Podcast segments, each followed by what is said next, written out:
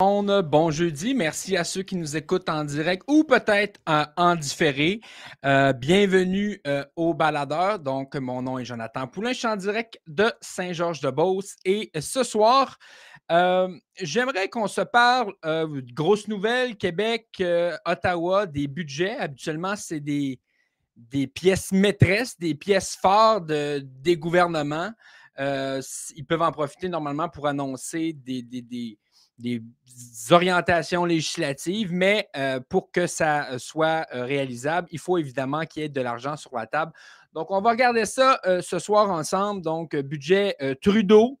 Et aussi, je vais en profiter pour faire des, des, liens avec le budget Legault qui a été déposé la semaine dernière. Donc, on va regarder ça ensemble ce soir dans une formule live. Alors, on débute le show à l'instant.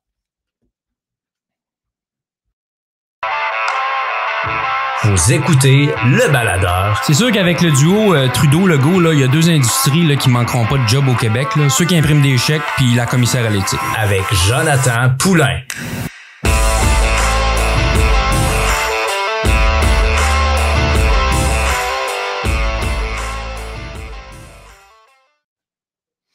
Alors, euh, bonsoir tout le monde. Formule Live euh, ce soir.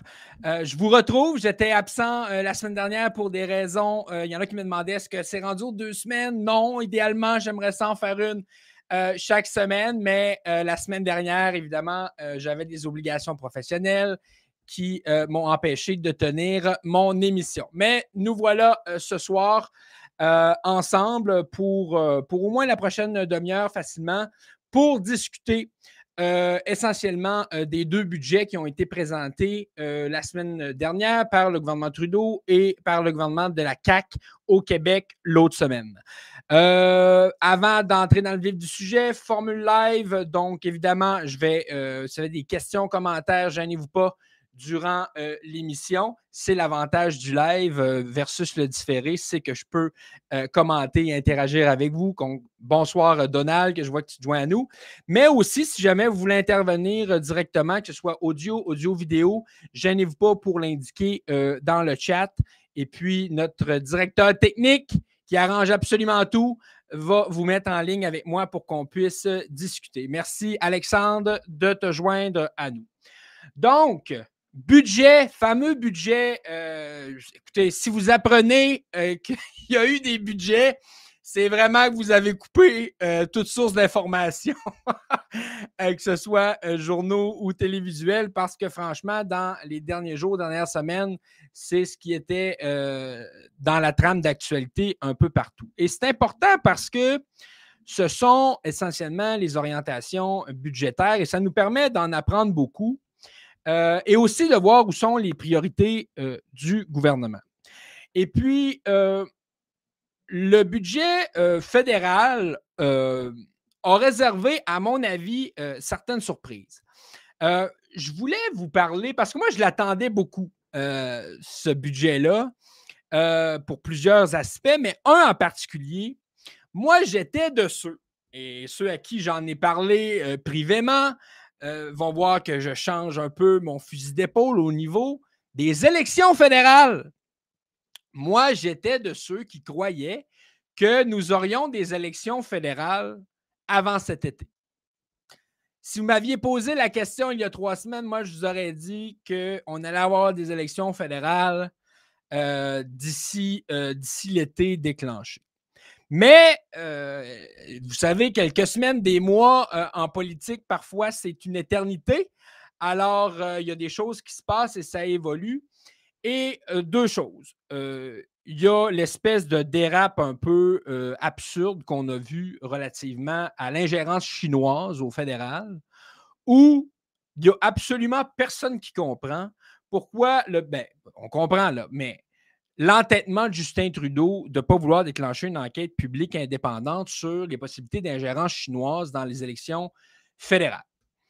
On commence à comprendre que euh, c'est parce qu'en ce moment, le prix politique à s'entêter euh, est probablement moins lourd ou moins coûteux que ce qu'on va découvrir ultimement, parce que je suis convaincu qu'il y en aura une enquête publique indépendante ultimement, que ce qu'on va découvrir sur ce que savait le gouvernement Trudeau relativement aux ingérences euh, étrangères et chinoises.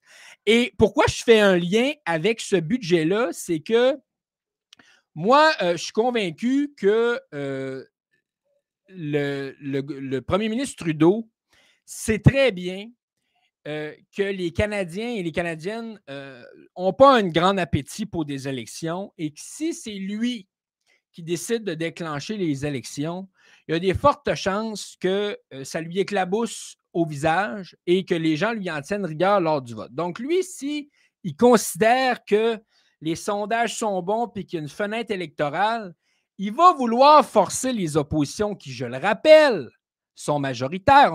Trudeau est minoritaire à Ottawa. Donc, il va vouloir forcer la main aux oppositions pour les renverser. Bon, on a le Parti conservateur qui, lui, euh, a absolument aucune raison de supporter ce gouvernement-là s'il y avait une motion de confiance. Et d'ailleurs, un budget, euh, pour ceux qui ne le savent pas, euh, un budget, lorsqu'un budget est présenté, euh, c'est automatiquement une question de confiance envers le gouvernement. Donc, si le, Parlement n'adopte pas l'énoncé budgétaire du gouvernement, automatiquement, il y a un renversement du gouvernement. Donc, il y a deux options soit qu'on s'en va en élection ou que les partis d'opposition peuvent se pointer à la résidence du GG, le, gouverneur général, et demander de former un gouvernement de coalition. Mais vous savez que dans notre système, c'était très peu probable. Alors, je regardais euh, parce que moi, je me disais, si, parce que la raison pour laquelle le NPD a signé une entente, un chèque en blanc, à Trudeau pour dire gouverne comme tu veux, mon chum. Hein, on commence à s'en rendre compte. Un chum, c'est un chum. Euh, c'était pas juste au Québec, ça marchait, ça marche à Ottawa aussi. Si tu veux gouverner, mon chum, ben, il euh, faut que tu prennes des affaires du programme du NPD puis que tu les mettes en application. Alors là, moi, j'attendais de voir. Je me suis dit, si le gouvernement Trudeau met le pied sur le break sur une des, euh, trois promesses fortes qu'il a, dit au NPD qu'il mettrait de l'avant, puis qui dit Vous savez, en raison des difficultés économiques appréhendées ou blablabla, il faut ralentir pour être responsable ou peu importe comment il aurait enrobé ça. S'il mettait le pied sur le break ou arrêtait carrément d'aller de l'avant avec les promesses du NPD, pour moi, c'était le signal que Trudeau voulait se faire renverser par les oppositions. Or, or, non seulement ce n'est pas le cas, mais euh, euh, non seulement ce n'est pas le cas dans le sens que le programme de santé dentaire, le gouvernement Trudeau, non seulement a décidé qu'il continuait euh, d'appliquer le, programme du NPD, ce qu'il avait demandé, mais ce qu'on a appris dans le budget, c'est que ça va juste coûter le double de ce qui avait été prévu. Hein? Donc, au lieu que ça coûte 7 milliards aux contribuables, ça va coûter 14. ça, c'est ce qu'ils nous disent ça, c'est entre le budget de 2022 et le budget de 2023. Fait que dans le budget de 2024, euh, ça sera rendu quoi, 20 milliards, on ne le sait plus, là. Mais écoutez, euh, alors, ce qui, me fait revenir sur euh, ma, ma supputation à l'effet qu'il allait peut-être avoir des élections avant cet été, oubliez ça. Oubliez ça, Trudeau a donné tous les bonbons euh, avec la petite caisse enregistreuse au NPD pour les, les dorloter, s'assurer qu'ils s'assoient tranquilles dans leur petit coin, puis qu'ils continuent d'hocher du bonnet, puis d'appuyer le gouvernement. Donc, oubliez ça, il n'y aura pas d'élection euh, fédérale avant au moins, au moins l'automne prochain. Alors là, on, verra en, temps et lieu, mais à ce moment-ci, on peut mettre ça de côté. Évidemment, euh, je ne sais pas si euh, on peut mettre, euh, je vais afficher à l'écran le, tableau de la dette parce que quand tu dis que le gouvernement, ah ouais, le pied sur le gaz, nous autres, on va appuyer, le, on passe du simple au double pour le truc dentaire du NPD, ben, tu te dis à un moment donné, il coupe où? Ben, il coupe nulle part. Ça, je peux vous le dire, là, il coupe nulle part. Vous le voyez, donc, dans le dernier budget, la ministre Freeland, Christian Freeland, nous avait annoncé qu'il y avait une intention fédérale de retourner à l'équilibre budgétaire. OK? intention volatilisée. Alors, l'équilibre budgétaire, c'est un concept qui n'existe plus dans les documents financiers du ministère des Finances fédérales jusqu'en 2030. OK? là, je ne suis pas en train de vous dire qu'il balancera en 2030, mais dans la perspective 2022-2030, le principe d'équilibre budgétaire n'existe plus. Alors, euh, pour ceux qui nous écoutent, euh, je, suis convaincu que vous, dans vos vies, euh, vous aimeriez ça avoir ce concept-là d'équilibre budgétaire qui n'existe pas, mais vous, allez, vous êtes frappé par le mur de la réalité. Hein? Probablement que votre banque ou votre caisse populaire cognera à votre porte et elle va vous ramener dans la réalité. Mais le gouvernement, non. Non, tout est beau, tout est beau, Madame la Marquise, mais je vous rappelle que l'argent est rentré au gouvernement fédéral. Il est rentré pas à peu près parce que l'inflation, ça rapporte énormément d'argent dans les coffres de l'État. Puis là, je dis au gouvernement fédéral, mais c'est vrai au gouvernement provincial aussi. Pensez à la taxe sur l'essence, les prix de l'essence qu'il y a eu dans les, dernières années. Alors, malgré ces, entrées d'argent euh, significative en raison de l'inflation. Et là, on est seulement depuis quelques mois environ où on parle de ralentissement économique qui frôle la non-croissance. Donc, on parle peut-être de récession, mais avant ça, la dernière année, malgré ça, l'économie allait quand même assez bien. Et vous savez, quand l'économie va bien, ça veut dire que les entreprises y vendent, donc de la, de la taxe qui, rentre. C'est des gens qui travaillent, c'est le plein emploi, donc des gens qui paient des impôts. Donc, on était dans un contexte où c'était possible et responsable de parler et de planifier l'équilibre budgétaire. Or, ça a pris le bord, ça a foutu le camp dans les documents budgétaires. Donc, sachez une chose, avec la coalition euh, libéralo-NPD, là, euh, les budgets équilibrés, euh, oubliez ça, euh, c'est même plus dans le vocabulaire ou dans les documents financiers. Puis pour vous donner une échelle de mesure, les dépenses du gouvernement fédéral, là, on approche maintenant proche de 500 milliards. C'est beaucoup, beaucoup, beaucoup d'argent. Mais bon, le gouvernement s'en fout, s'en fout carrément je vois dans les commentaires Alexandre qui dit le député est une opposition.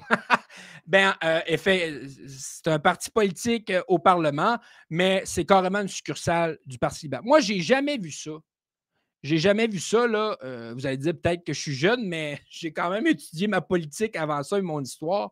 J'ai jamais vu ça, moi, des, au fédéral, un gouvernement qui signe une entente il y a eu des ententes ou des, il y a des discussions, évidemment, dans un Parlement, puis surtout quand il y a un gouvernement minoritaire.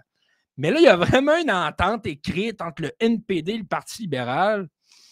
Euh, franchement, euh, on innove, mais je ne suis pas certain qu'on innove dans le bon sens.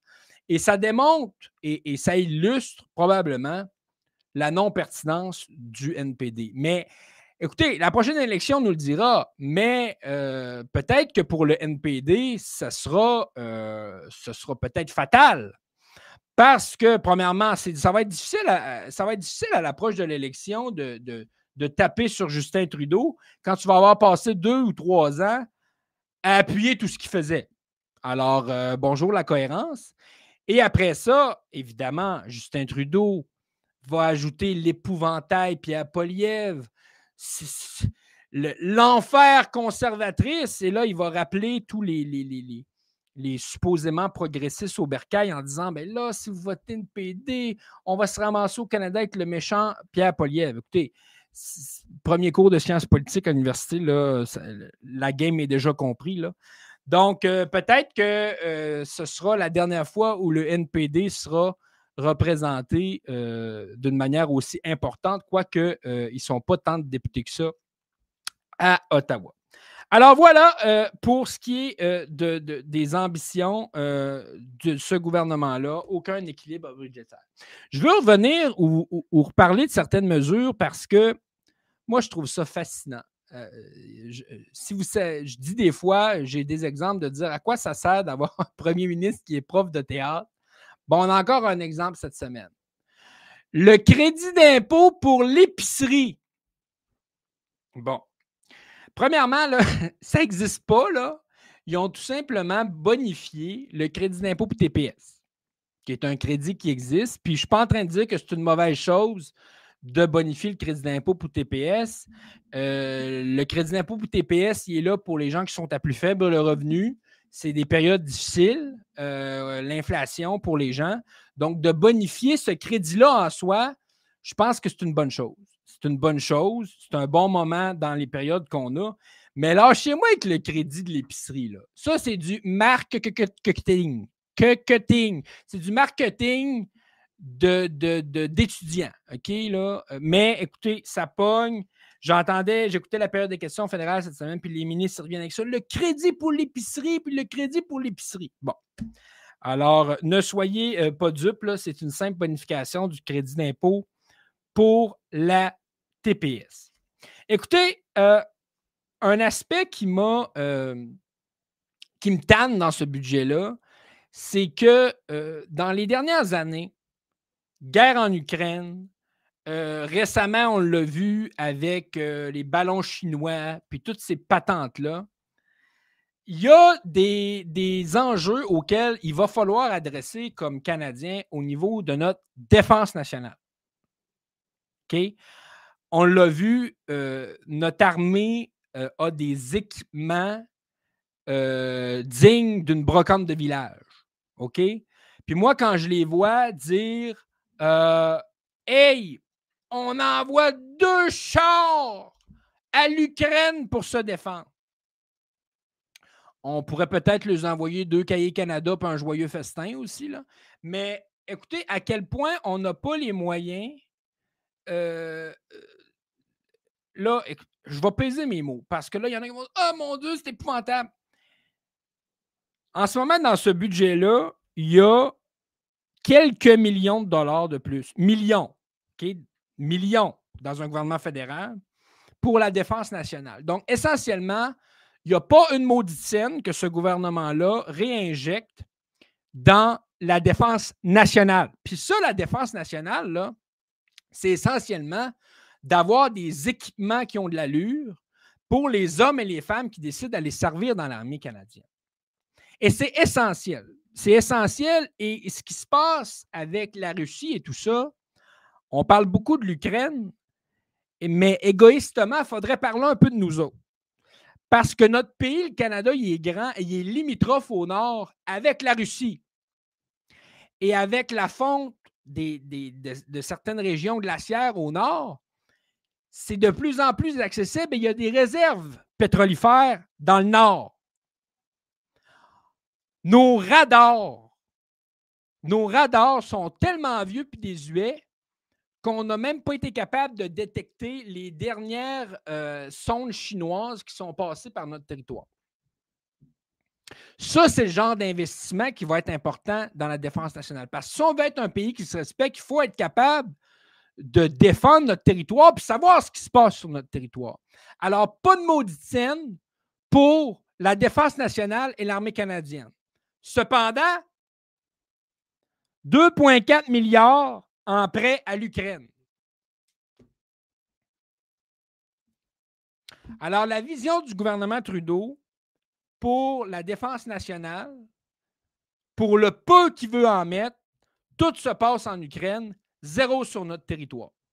Alors, je vous laisse juger. Est-ce que c'est responsable quand on le sait qu'un des prochains défis géopolitiques, je vais dire du prochain siècle, va se passer dans le Nord, dans l'Arctique.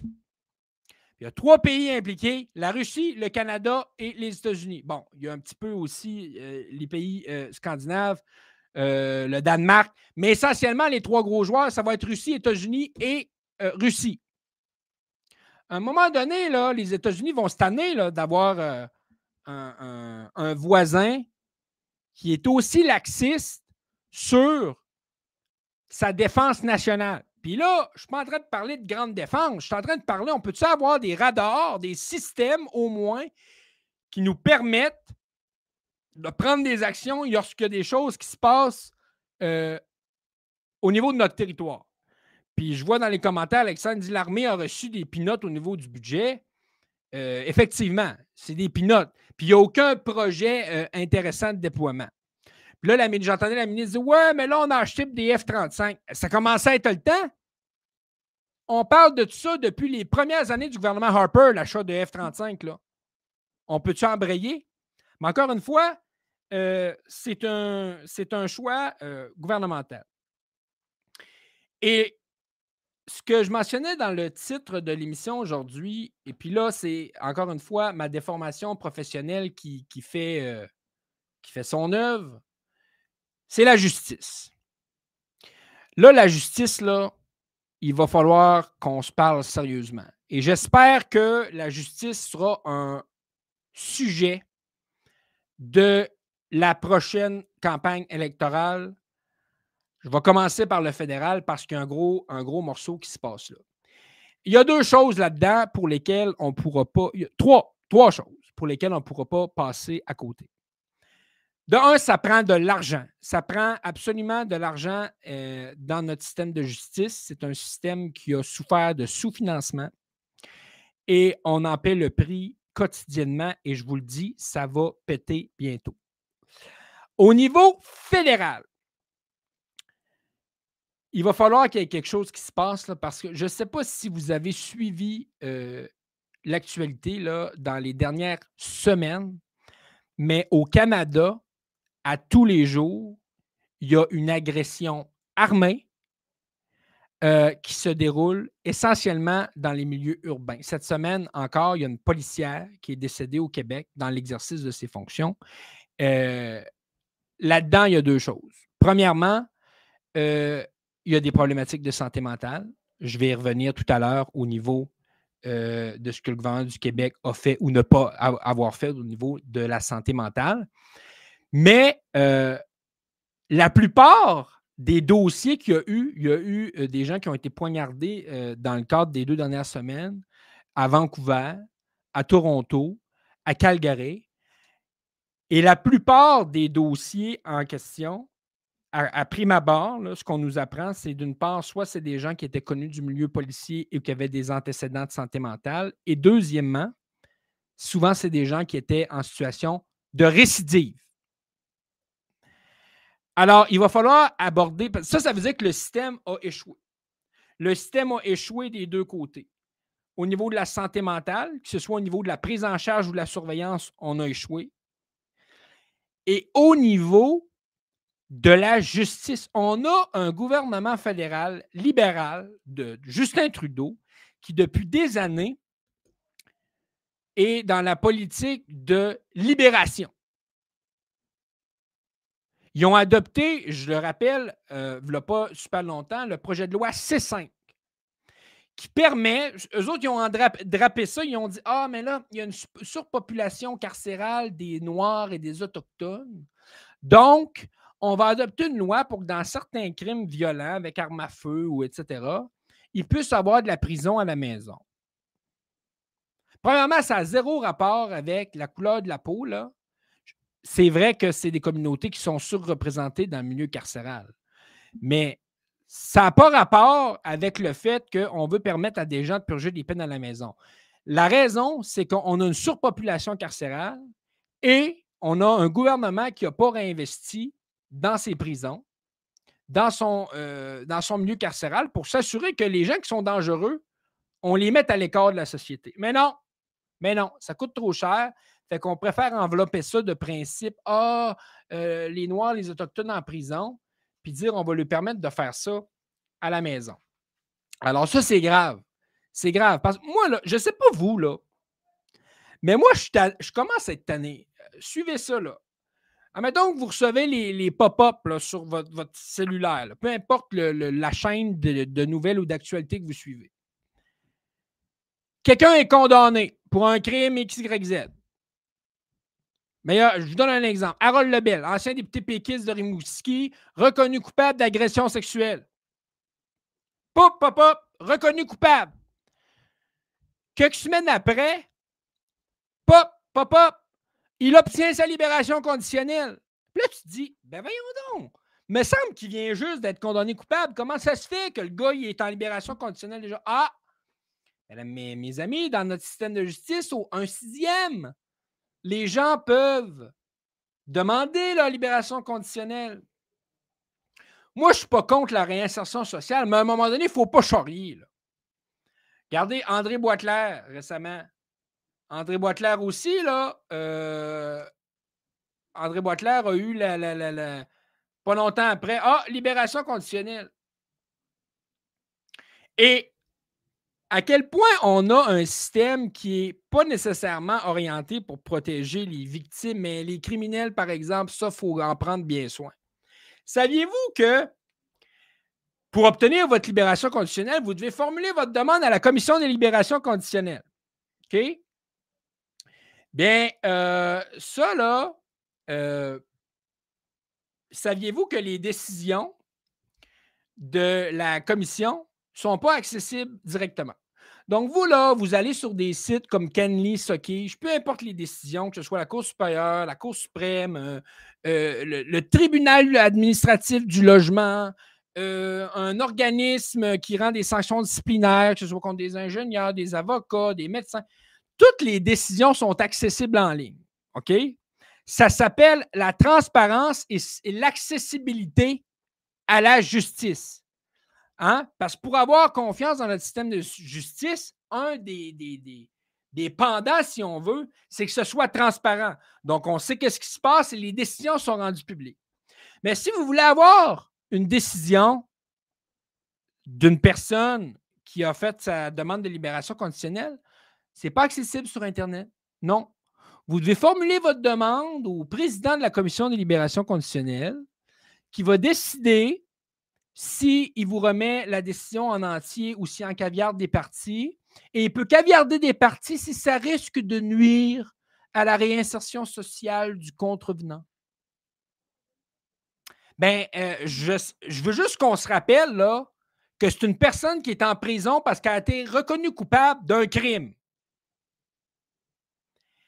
Et au un sixième de sa peine ou un peu plus tard dans le processus, il y a une commission qui peut dire oui, mais on va lui donner une libération avec des conditions. Puis on est en train de nous dire, nous, comme, comme citoyens, comme, comme public, il faut faire des pieds et des mains euh, pour obtenir les décisions de la commission. Il me semble qu'il devrait y avoir une transparence, mais non. Quand c'est le temps de protéger les criminels, le système est là, la charte est là, hein? Mais quand c'est le temps de protéger les victimes puis le public, on s'efface. On s'efface. Puis cette semaine, euh, à Ottawa, franchement, euh, les députés conservateurs fédéraux ont fait une Christie de bonne job. Ils ont talonné le gouvernement euh, justement sur cette, politique tout le temps de libération au lieu que les gens purgent leur peine puis s'assurer que ce n'est pas un danger pour la société.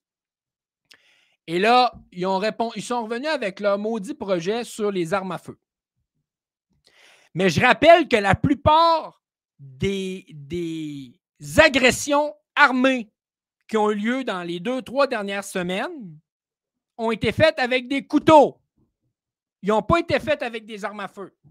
Fait que Justin Trudeau, là, qui me lâche avec sa loi inutile sur les armes à feu, qui va servir essentiellement à faire chier des chasseurs honnêtes qui ont des armes légales et enregistrées avec son projet de loi et la violence dans nos rues. C'est deux choses totalement différentes. Mais tantôt, vous voyez, quand je vous parlais du projet de loi tantôt, les peines à la maison, ils ont enveloppé ça dans la, surincarcération des personnes racisées. Ben là, il essaye de- de- d'envelopper ça dans son projet de loi sur les armes à feu. Ça n'a pas rapport. Ça a zéro rapport. Alors, il va falloir qu'on se réveille parce que là, en 2023, c'est une hausse de 35% des crimes euh, euh, agression armée. On est juste rendu. On arrive au début avril, là. Puis c'est pas un poisson d'avril que je vous fais. Alors, il va vraiment falloir que euh, se réveille à Ottawa parce que ça n'a pas de bon sens. Puis le projet de loi C5 que je vous parlais tantôt, là, qui permet là, de faire de la prison à la maison, là, les deux pieds sur le pouf, là, ben, euh, je voyais l'autre semaine euh, le Bloc québécois qui disait Ah, ben là, euh, parce que l'Assemblée nationale a voté une motion pour dénoncer ça, parce que ça comprend les crimes à caractère sexuel. là. Dans un effort, on est en train au Québec de créer un tribunal spécialisé sur les crimes à caractère sexuel. Puis à Ottawa, ils s'en viennent nous arriver avec une patente pour que les gens puissent être sur le pouf à la maison. Fait que ça n'a pas. Disons que ce c'est pas très cohérent au niveau de ce qu'on veut faire. Le Bloc québécois, il dit ben là, on, vient d'être saisi de la position de l'Assemblée nationale, alors on va intervenir.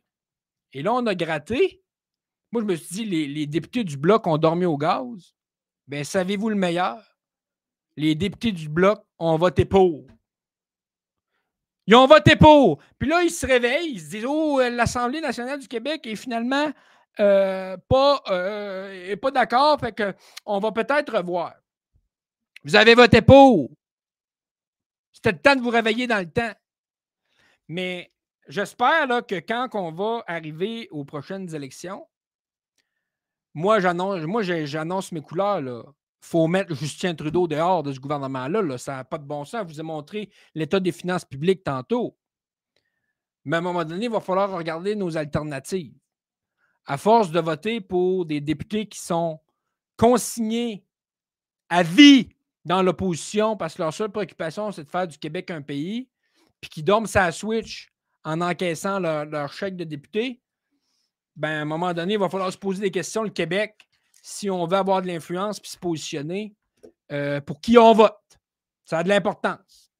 Alors, euh, vous pouvez lire entre les lignes que euh, je suis ni pour le Parti libéral ni pour le Bloc québécois. Hein? vous avez pu comprendre que je ne suis pas tant pour les, les NPD non plus. Alors, justice. Là, ça me permet de faire le pont avec le budget du gouvernement du Québec. Parce que le gouvernement du Québec a annoncé, a eu son budget il y a deux semaines. Euh, et euh, je veux parler aussi euh, justice et santé mentale. justice, j'en suis pas revenu. Je vous le dis, j'en suis pas revenu. Pourquoi? Parce que le milieu judiciaire, tous les, intervenants du milieu judiciaire le répètent ad nauseam le, système de justice a besoin d'un coup de barre et a besoin de financement. Il est sous-financé. J'entendais euh, il y a quelques semaines la juge en chef de la Cour supérieure du Québec, euh, la juge Marianne Paquette, dire que le système de justice du Québec tient avec du docté. Je vous rappelle que c'est des gens qui ont un devoir de réserve. Les juges, là, ce n'est pas ceux qui sont euh, dans les émissions euh, d'affaires publiques à commenter, ils ont des devoirs. Alors, quand ils font des. Chaque mot est sous-pesé et deux c'est parce qu'ils euh, sont quasiment rendus à bout de solutions ou à bout de ressources. Parce que normalement, ce n'est pas des gens qui vont aller faire des sorties publiques. Alors là, moi, je me suis dit, bon, le budget, euh, on va aller voir l'augmentation qu'ils vont donner. On espère qu'ils vont donner une augmentation. Et on consacre en moyenne 1% du budget de la province du Québec à la justice. Saviez-vous, euh, fait que là, j'attendais de voir, de combien ils vont augmenter les budgets euh, de la justice au Québec? Savez-vous combien? Ils ont coupé le budget de la justice a été coupé de 500 000 Ils n'ont pas donné une petite augmentation. Ils ont coupé en justice. Alors qu'il manque de juges à la Cour du Québec. Alors qu'il y a un rattrapage salarial important à faire entre les avocats de l'aide juridique et les procureurs de la couronne alors qu'il y a un rattrapage salarial à faire entre les greffiers audienciers, les greffiers, les, greffiers euh, spéciaux de la Cour du Québec et de la Cour supérieure et des cours municipales, alors qu'il y a un investissement massif à faire au niveau des infrastructures technologiques, des salles de cours, alors que la Cour suprême, il y a quelques années, a sorti un arrêt qui s'appelle l'arrêt Jordan, qui a dit qu'après 18 mois, c'était foul ball parce que les gens ont le droit d'être traités et d'avoir un procès dans un délai qui est raisonnable.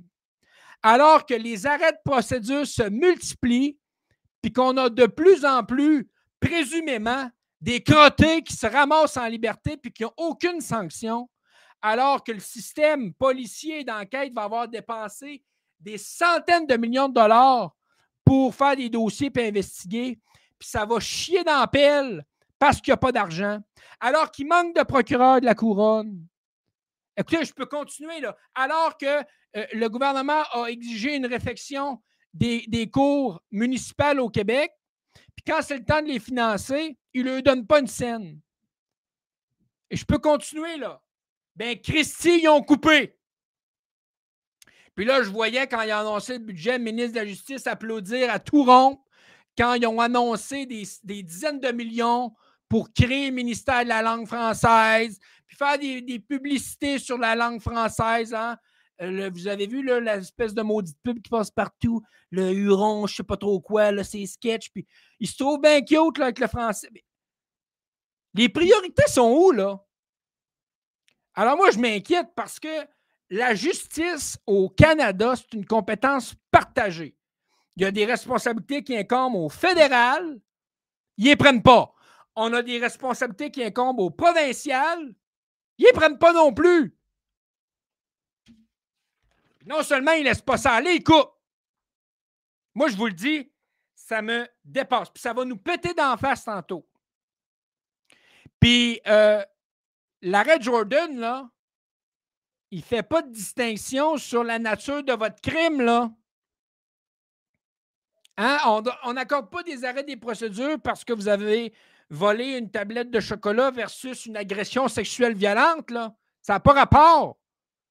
Alors, on a des gens qui sont présumément responsables de crimes très graves, très importants, puis ces gens-là vont se ramasser euh, avec aucune pénalité. Et ça, je vous le dis, ça va se multiplier.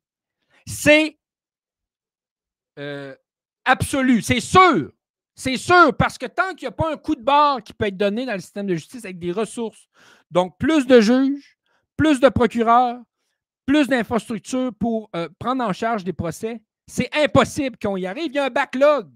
Il y a un gros backlog avec la pandémie. Backlog. Pour investir des millions de dollars pour euh, nous apprendre à pudiser des, des pendant que le système de justice est en train de nous tomber sur la tête. Moi, je vous le dis, ça me révolte. Euh, il va y avoir des ministres qui vont se scandaliser quand ça va arriver. Mais l'arrêt Jordan, c'est 2015. Là. Ça commencera à être le temps qu'on se réveille puis qu'on investisse. Mais bon, le gouvernement a fait d'autres choix. Vais me calmer un peu. Vais me calmer, mais, mais écoute, moi, ça me, ça me sidère à quel point on se crise de la justice au Québec impunément. Le gouvernement, là, ils font ça, on ne leur pose même pas de questions. Et puis, bonjour. Moi, je regardais, là, vous, comme citoyen, là, vous voulez avoir. Puis là, je parle de la justice criminelle, mais c'est vrai pour la justice civile, là. Essayez d'avoir un litige aux petites créances. Dans le district de Montréal, c'est rendu à plus de deux ans pour avoir une date de procès. Aux petites créances. Le Québékistan, le Kakistan, désormais, mesdames et messieurs. Moi, j'en reviens pas. Alors, ça, c'est pour la justice. Puis là, le pendant que je vous parlais tantôt, la santé mentale. La santé mentale, c'est essentiel. Et là, on a vu, et évidemment, là, ça fait quelques semaines, la poussière a retombé parce que sinon, les commentaires que je vais faire, je me serais fait lapider. On m'aurait dit que je manquais de sensibilité, mais ce qui s'est passé à Amkoui, là, là, on a eu le, le, je vais appeler ça le circuit des Kodak. Là, ils sont allés là, donner des toutous. Puis, euh, écoute, euh, oui, mes, mes condoléances, puis on supporte la communauté, puis blablabla, bien cute. Concrètement, qu'est-ce que vous faites pour la santé mentale? Puis là, François Legault est allé d'un Kodak. Puis là, le budget s'en vient, puis on va investir dans la santé mentale. Savez-vous combien qui ont réinjecté dans la santé mentale? 139,3 millions. Je viens d'aller voir pour avoir le chiffre. 139 millions. Et tabarouette! Tabarouette, Quentin! Quand le premier ministre s'en mêle puis qu'il y a un drame, on niaise pas. 139 hein, millions. Juste pour donner un, comparatif, là. le fiasco de la SAC Click, c'est rendu au-dessus de 500 millions. De source de, ce qui a été publié. Il y en a qui me parlent que ça a dépassé le milliard. Pour une patente à gosse qui ne marche pas et qu'on n'a jamais demandé. Là, alors que tous les acteurs et les intervenants, euh, que ce soit du milieu de la santé et services sociaux, le milieu de la justice, le milieu de l'éducation, le milieu communautaire, le milieu de la sécurité publique, tous ces gens-là, unanimement, disent ça prend un réinvestissement important en santé mentale. Mesdames et messieurs, la priorité du gouvernement de la CAQ, réinvestir 139 millions de dollars. Je ne peux rien rajouter, là. Je ne peux rien rajouter. Là, c'est vrai qu'on est dans le continuum. Continuons. Ça, ça mérite un coup de barre. La santé mentale, c'est le fléau de notre siècle actuel. OK?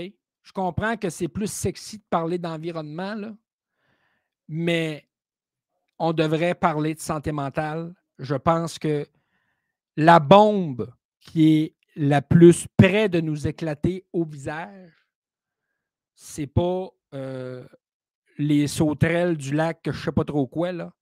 C'est la santé mentale. Alors voilà, c'est la parenthèse que je voulais faire avec ça.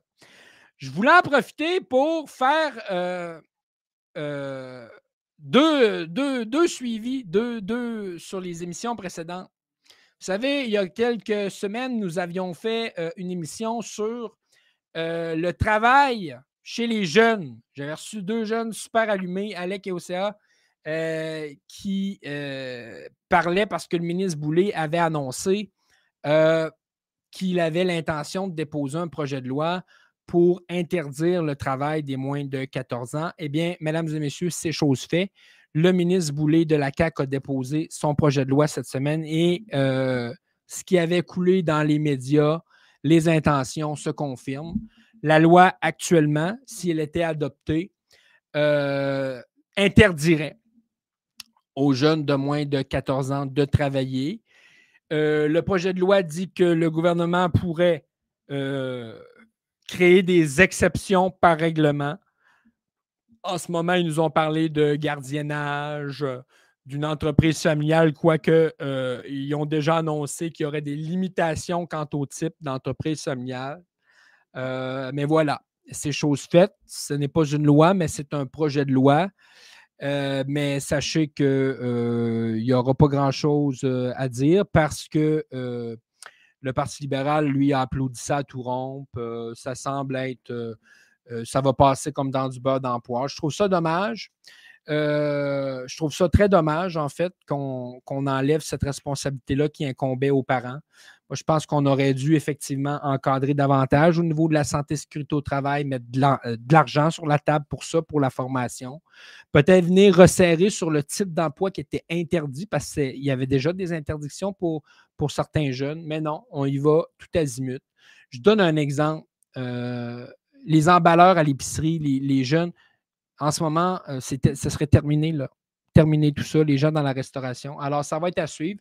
J'espère que le gouvernement se montrera flexible sur les exceptions qu'ils vont mettre dans, leur éventuel règlement, mais euh, je, je n'y crois pas beaucoup. Alors, je tenais à vous faire le pont avec ça. Deuxième chose, vous savez, dans les dernières semaines, on s'est parlé beaucoup de numérique. On s'est parlé euh, évidemment euh, du ministre Kerr, notre préféré, sur euh, tout le fiasco de la SAC. Bien écoutez, je ne l'invente pas. Je ne l'invente pas. On a appris cette semaine que le système de paye des employés québécois a des lacunes et plusieurs employés du Québec ne du gouvernement du Québec ne reçoivent pas leur chèque de paie. Il y a eu une question à l'Assemblée nationale du Québec là-dessus cette semaine. J'aimerais ça qu'on l'écoute ensemble pour voir encore une fois euh, que vous puissiez être comme moi ébloui par les compétences débordantes du ministère. Alors, on écoute ça. Merci, Madame la Présidente. Je préparais ma réplique au discours du budget en fin de semaine et je dois vous avouer que je cherche toujours la mesure clé du ministre des Finances. Je cherche bien entendu le passage qui confirme que le gouvernement de la CAQ va émettre un reçu de charité aux employés de la fonction publique. Comment faire autrement, Madame la Présidente, quand on leur demande de travailler sans être rémunérés? Ce n'est pas la première fois que je me lève pour dénoncer un projet mal ficelé du ministre du Numérique. Après, ça ne clique pas, ça ne paye pas. Les dérapages informatiques se poursuivent à une vitesse inquiétante à la CAC. Hier, du bout des lèvres, le ministre a avoué que la gestion des systèmes informatiques est plus compliquée que ce qu'il pensait à l'époque où il était dans l'opposition. Le ministre du Numérique, qui s'auto-félicitera probablement parce qu'il aura sauvé de l'argent à l'État, Peut-il nous dire comment il entend conseiller le gouvernement sur cette nouvelle tuile? Monsieur le ministre de la Cybersécurité, la parole est à vous. Oui, merci, Madame la Présidente. Ça va me permettre, je remercie la collègue pour cette question parce que ça va me permettre de, je dirais, rectifier certaines affirmations. Premièrement, ce n'est pas un nouveau projet. Il faut comprendre que le système qui traite la paye des employés de l'État a été déployé en 1978. J'avais huit ans. Euh, ensuite, il faut comprendre que ce système-là traite la paie de 80 000, ou un peu plus que 80 000 employés qui, chaque 15 jours, reçoivent leur paye comme prévu. Maintenant, il y a des situations inacceptables. Là-dessus, je rejoins ma collègue. Il y a des employés qui, en raison de conditions particulières, se retrouvent avec une paye qui est incomplète. Ce qu'il faut comprendre, Madame la Présidente, c'est que quand la présidente du Conseil du Trésor négocie des ententes, des conventions collectives, chaque disposition doit faire l'objet d'un programme particulier dans une application qui est programmée en COBOL. Les ressources sont rares et les équipes travaillent fort pour mettre en place les nouvelles dispositions, mais le système est désuet, il n'est pas flexible et les exigences pour intégrer les conventions collectives sont de développer des nouveaux programmes. Alors là-dessus, je compléterai, Madame la Présidente, sur la complémentaire. Hey! Premièrement, hey, 80 000 employés reçoivent leur paie à toutes les deux semaines. Hey, bravo! Franchement. J'espère. J'espère. Tu sais, le gouvernement, il est en train de négocier des conventions collectives. Puis, euh, ils disent le gouvernement veut devenir un employeur de choix. Ils ne sont même pas capables de les payer. Moi, ça me dépasse. Et là, il y, a, des conditions particulières. Non. Il n'y a pas de conditions particulières. Essayez d'expliquer ça à l'employé qui ne reçoit pas sa paye. Il y a des conditions particulières. Il n'y a pas de conditions particulières. C'est un système de paye, puis c'est censé payer ses employés. Et là, j'espère que vous êtes rassurés. Il faut qu'il fasse du codage. Ça ne marche pas parce que là, il négocie, puis là, il faut qu'il fasse du codage, puis là, il n'y a pas d'employé. À quel point ça fait BS c'est n'importe quoi. Moi, j'en reviens pas. J'en reviens pas que euh, François Legault le, laisse cet homme-là ministre. Franchement, là. Ça, s'accumule, Encore, là, on a appris ça cette semaine.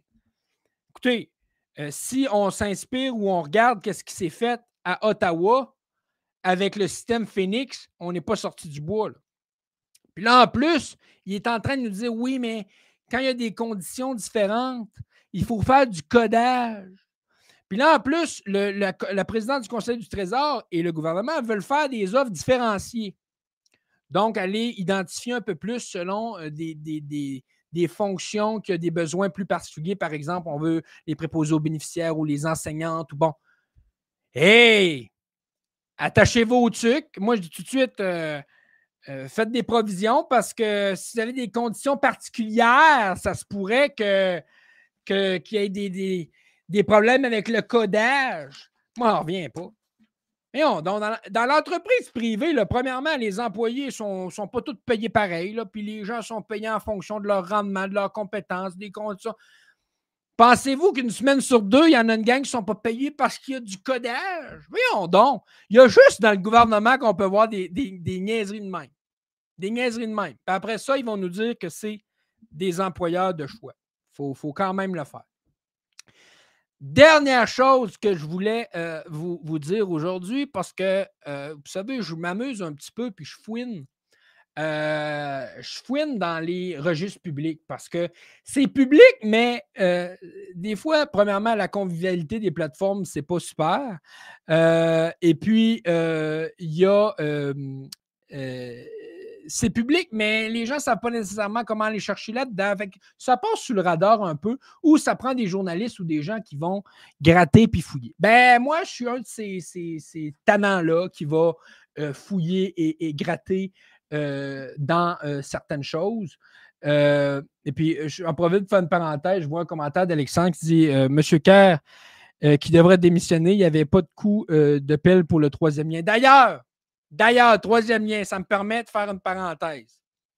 Pas une scène dans le budget du Québec sur le troisième lien.